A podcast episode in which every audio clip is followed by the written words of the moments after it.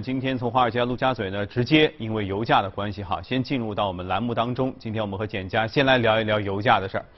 简家前几次在节目访谈当中，其实已经说到了对油价的看空的一些表现，类似这个产量太多了，类似需求很不足，类似库存都快要满了。没想到在说完之后，在昨天油价跌成这个样子，是不是？其实真的谁都没想到。哎，其实呢，我们说啊，因为我们前几周的节目啊，一直在跟，包括最近几个月的节目，我们一直在跟大家去强调对于油价的这样的一个判断啊，因为我们其实对油价的态度一直非常的明确啊，就是我们还是比较坚定的一个看空的啊。嗯。虽然说上周啊有这个欧佩克加俄罗斯的这样的一个减产协议达达成啊，但是我们上周态度很明确，我们认为其实这只是啊有可能只是一场闹剧啊，因为最终呢。我们说，呃，确实我们看到市场也是做出了一个相应的反应啊，因为确实我们看到，其实减产呢，其实大家都不是很愿意啊，包括俄罗斯，包括沙特。它仅仅只是减产了这个九百七十万头啊，其实还不足以去弥补整个的一个全球的一个原油需求下跌的这样的一个冲击啊。所以说，其实目前整个的一个国际油价还是供过于求的这样的一个局面。而且另外呢，其实我们上周也重点啊，包括我们之前也一直跟大家重点强调的就是要去警惕这个库存的这个问题啊，因为目前全球的整个的一个原油的一个库存基本上都已经填满了啊，都。其实所剩的空间已经非常的小啊，那么呃但是呢，目前其实全球大家都在啊还在大量的这样的一个生产原油啊，那么这就造成了整个的一个原油啊整个的一个供过于求的一个局面不断的一个加剧。嗯。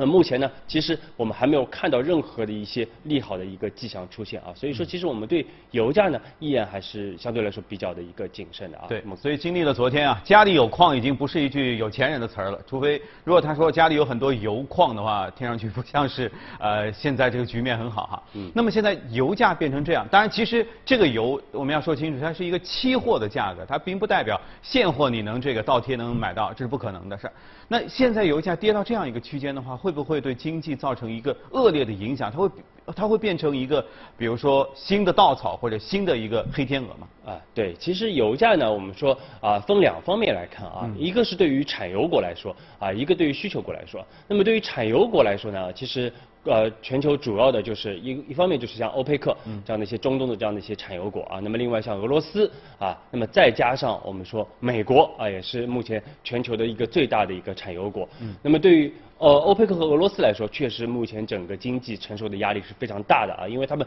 整个财政收入里边有很大一部分是来自于原油的这样的一个消费和出口的啊。那么我们看到俄罗斯卢啊卢布最近也是出现了一个明显的这样的一个贬值。那么另外呢，我们说对于美国来说啊，那么最重要的就是啊，对于它的整个页岩油产业的一个影响啊，我们之前也一直跟大家，其实从去年开始，我们就大建建议大家来去关注这样的一个风险，就是美国的这个高收益债市场的一个风险啊，因为在美国的一个高收益债市场里面，有非常大的一个比重是来自于这些页岩油企业的这样的一些举债啊，所以说啊，这个如果油价的一个持续的一个大跌，甚至是啊，持续的，我们看到昨天不只是这个五月的这个汽油出现大跌啊，昨天六月的这个主力的合约啊，又不看到又是大跌了接近是百分之四十啊。那么这个其实啊，绝大多数的页油企业是肯定是受不了，是没有办法去持续的一个经营的。嗯。所以油价呀，其实是坏事也是好事。一下子它跌到这么低呀，接下来应该能发生的基本上也都不会有再恶劣的局面了。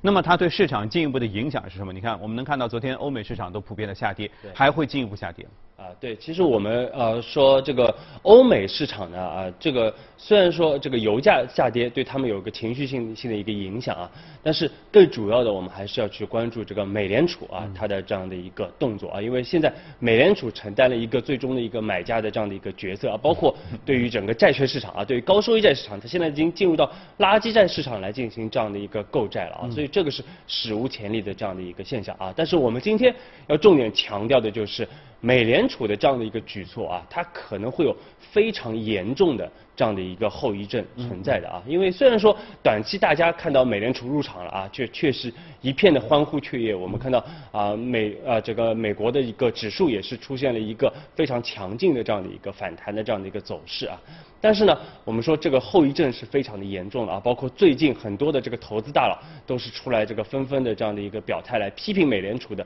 目前的这样的一个举措举措啊。那么最主要的、最严厉的批评其实就是认为美联储其实它是严重的这样的一个越界啊，严重的一个违规啊。它目前其实已经触犯了1913年的这样的一个联邦储备法啊。那么它就是已经扰乱了整个的一个资本市场的一个运行的这样的一个状态啊。所以说，有可能美联储未来，我们不排除未来可能会被诉诸到这个最高法院啊，甚至都有可能出现这样的一个现象。嗯。呃，那么为什么这么讲呢？啊，因为其实大家都是这个自由市场主义的这样的一个信奉者啊，所以我们认为就是自自由市场呢，其实是最好的来进行资源调配的这样的一个啊这个机制啊。但是现在呢，我们说美国政府啊，包括美联储突然啊进入到这个市场啊，介入到这个市场啊，认为说自己我们就是这个最终的这样的一个买单人啊，最终的这样的一个贷款人。那么它取代了原有的这个私人的部门啊，它变成了这个来扰乱了。整个的一个自由市场的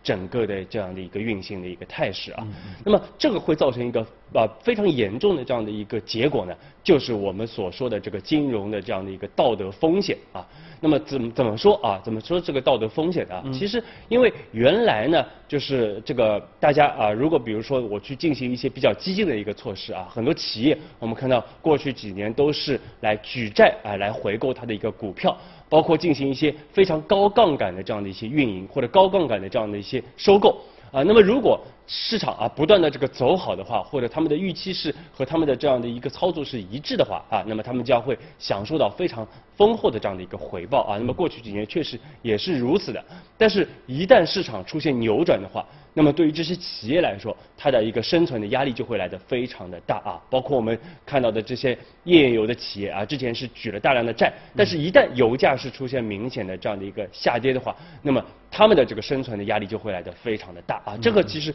是自由的这样市场经济所奉行的这样的一个道理啊，就是确实有企业它要为它的整个的一个呃激进的一个行为要承担最终的一个后果。嗯嗯。但是呢，现在的情况不是这样的啊，现在的情况是。大家呃，如果激进的话，确实能享受到这个好处。但是如果你这个出现危机的话，那么啊没有关系啊，美国政府会给你最终的买单，会来最终的来给你救赎啊。那么这个就会造成一个非常强的这样的一个道德风险啊，就大家会认为啊没关系，我只要我可以继续的来进行这样的一个高杠杆的这样的一个经经营啊，那么我来继续来承担非常。大的这样的一个风险啊，那么这个呢，其实我们说对未来的这样的一个市场都是埋下了一个极大的一个隐患。嗯嗯，你看啊，你说质疑的声音是说美联储违背的是一九一三年的联邦储备法，也许那个时代。确实对整个美联储的边界做了一个很好的规定，但毕竟一百多年前的事儿了，这是其一。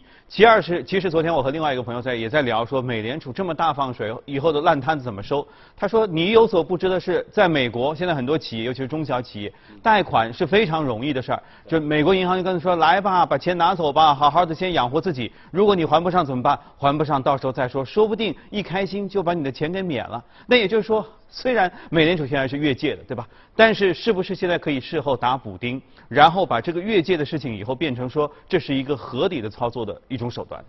其实我们说啊，这个不可能的啊，这个总有人要去来还这个债的啊，这个债务付出来啊，总有人要去还的。那目前其实一方面我们看到企业确实它是拿到了啊比较紧急的这样的一些资金，甚至是非常便宜的一个资金啊，甚至有些我们说之前应该是倒闭的这些企业啊，他们啊确实拿到了非常多的啊拿到续命的一个钱，但是呢，这个首先。造成了这个美联储的资产负债表的大幅的一个增加，包括美国国呃政府的一个赤字的一个大幅的一个增加啊，那么它必须去发行更多的一个债券啊，来进行这样的一个操作啊，所以说其实我们看到现在美呃美国真正操作的已经是这个现代货币理论了啊，就是原来大家非常禁忌的这样的一个做法，就是我把整个的一个国债来进行货币化，就是美联储来直接来购买美国的一个国债啊，这个是之前是这个大家是非常的来诟病啊这样的一个操作的啊，这个之前也就日本啊日日本央行曾经做过啊，但是呢，我们看到目前美联储其实已经在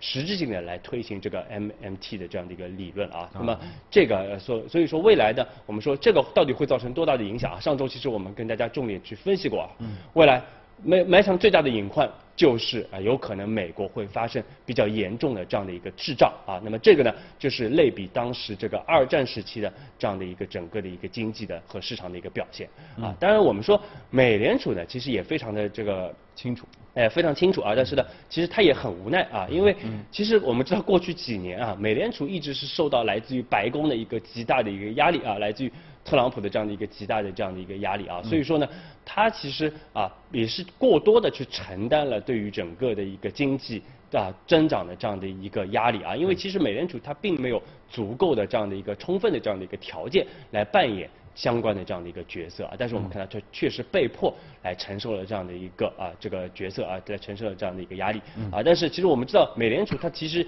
也仅仅只是一家大型的一个银行啊，它只是说我可以贷款给其他的这样的一些大银行啊，但是它并不应该去承担如此大的对于经济的一个救赎的这样的一个压力。嗯，也就是说，其实面对这样极限的情况，美联储可能已经发现自己。呃，大招也不够了，啊，这个规则也不顾了。但是未来到底会怎么样？可能现在他们也只能是走一步和看一步了。所以你问市场以后会怎么样？其实也只能走一步看一步。但是你看，其实有危机已经发生了。美国也许现在还挺得住，明明有很多本身这个经济又不咋地的国家已经开始倒下，开始违约了。其实这可能会通过这些国家的现在的表现，可以看一看未来那些没经营好的国家以后也会重蹈这样的覆辙哈。阿根廷是不是就倒下了？对，其实我们看到已经。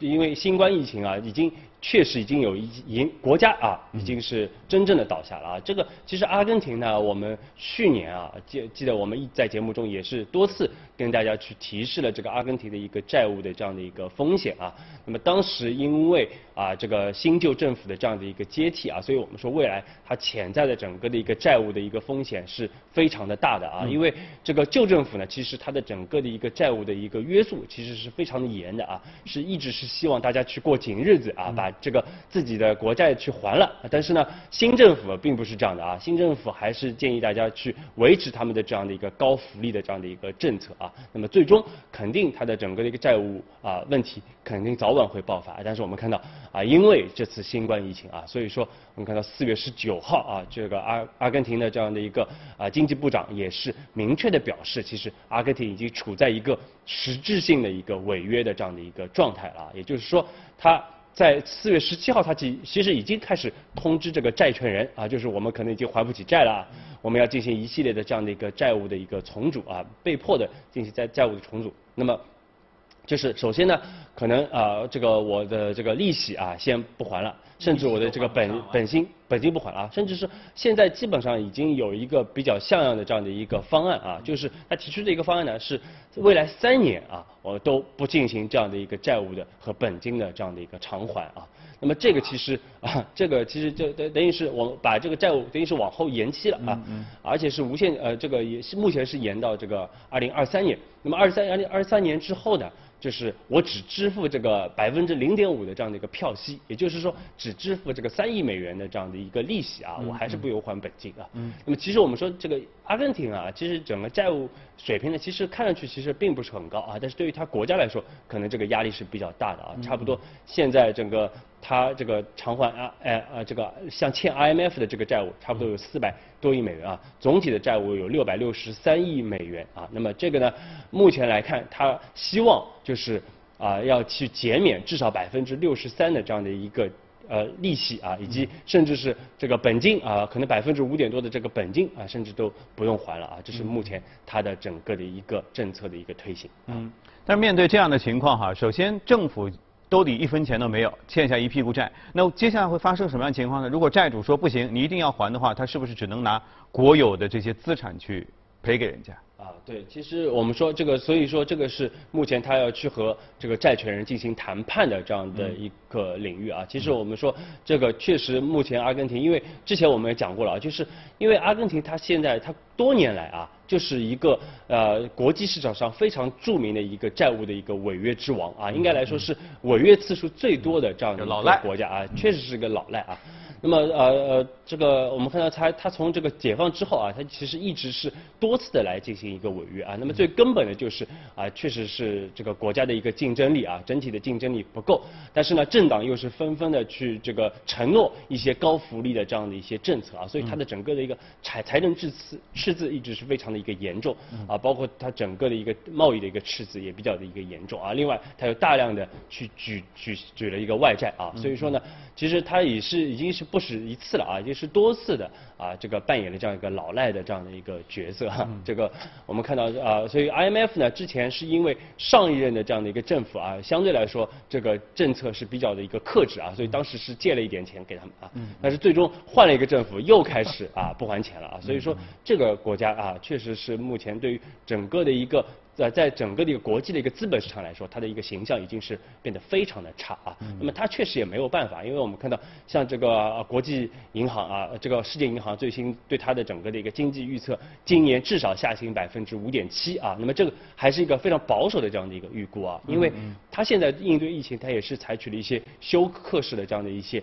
啊这个方式啊。那么其实对于它的整个经济来说，也会形成进一步的一个拖累啊。所以这个确实非非常的一个无奈啊，因为。它确实国内确实没有钱来偿还这样的一些债务啊，只能被迫的进行债务的一个重组啊。一个国家啊混成这个样子，真的是很难看。对，但是我们其实说啊，不只是建议大家要去重点关注阿根廷啊，因为这次啊，其实有很多的这个新兴市场国家未来都有可能会面临到。比较严重的这样的一个债务问题啊，特别是因为这次新冠疫情导致很多国家都是采取了一些休克制的这样的一些疗法啊，本来它的整个的一个啊脆弱性啊，我们算了一下啊，其实很多国家它的整个的一个在债务的一个脆弱性都要甚至要高过二零零八年的这样的一个水平，嗯，而且呢，它的整个的一个呃这个国债啊占到呃整个它外汇储备的一个比重啊，也是一直维持在一个高位啊，比如说像巴西啊，像这个土耳其啊，包括。像印度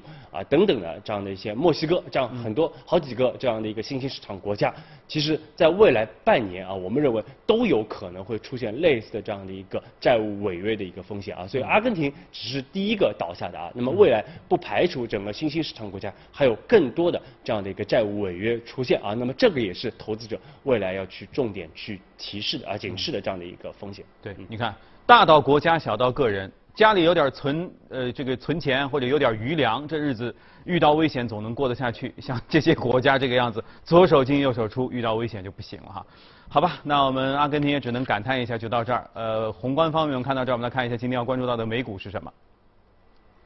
啊，这个其实已经谈到很多了，又是宅经济的代表，游戏行业啊，动视暴雪。对。其实动视暴雪啊，这个我们节目中也介绍了非常多啊，确实啊也是我们非常喜欢的这样的一家公司啊。那么我看到最近股价也是这个逆势啊，也是创出了这个阶段性的一个新高，也是逐步的来逼近它的这个历史的一个新高啊。那么呃这个股价的一个上涨啊，其实从去年下半年啊开始就开始出现了一个逐步的一个上涨。那么在疫情之后呢，我们看到又出现了一个加速的这样的一个上涨啊。那么一方面就是因为确实这个疫情啊，对公司本身的一个经营的一个影响是相对来说是比较的一个有限的啊。我们看到，因为它也可以采取一系列的一个措施啊，让这个员工在家办公来，可以来还是来正常来更新它的整个的一个游戏。那么另外我们看到这个它在需求方面啊，因为公司的。CEO 最近也有一个表态，就是他认看到他的多款的这样的一个游戏啊，比如我们熟悉的像这个《使命召唤》啊，像《糖果传奇》啊啊，包括像呃这个《魔兽世界》等等啊，那么都是这个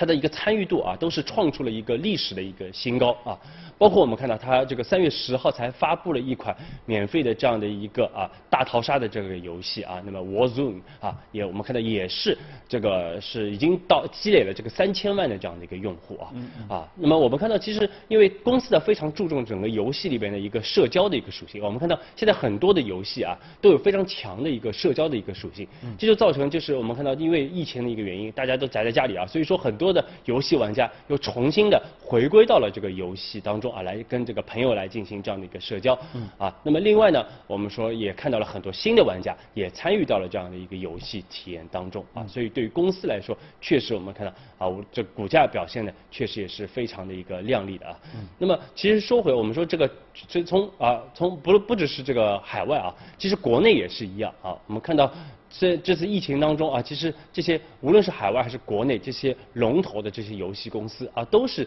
在逼近或者在创出这样的一个新高啊。比如说我们一直说像腾讯啊、网易啊，包括海外的像暴雪啊、像这个电子艺界等等啊，都是创出了这个历史的这样的一个新高或者阶段性的这样的一个新高啊。那么很多人呢，其实现在比较担心啊，就是认为这个因为国内啊，我们已经是复工复产了啊，所以大家觉得复工复产之后，是不是对游戏的需求可能会出现见顶回落啊？但是我们认为，其实没有必要过度的对这个担忧啊。其实目前整个游戏的需求，我们认为是非常的刚性的啊。而且呢，对于游戏，因为游戏这个东西啊，其实自古以来，只要有人类生存以来，这个游戏呢，这个需求是一直在的啊。它只是变了一个花样啊，变了一个形式。那么现在呢，最火的肯定是这个电子游戏啊。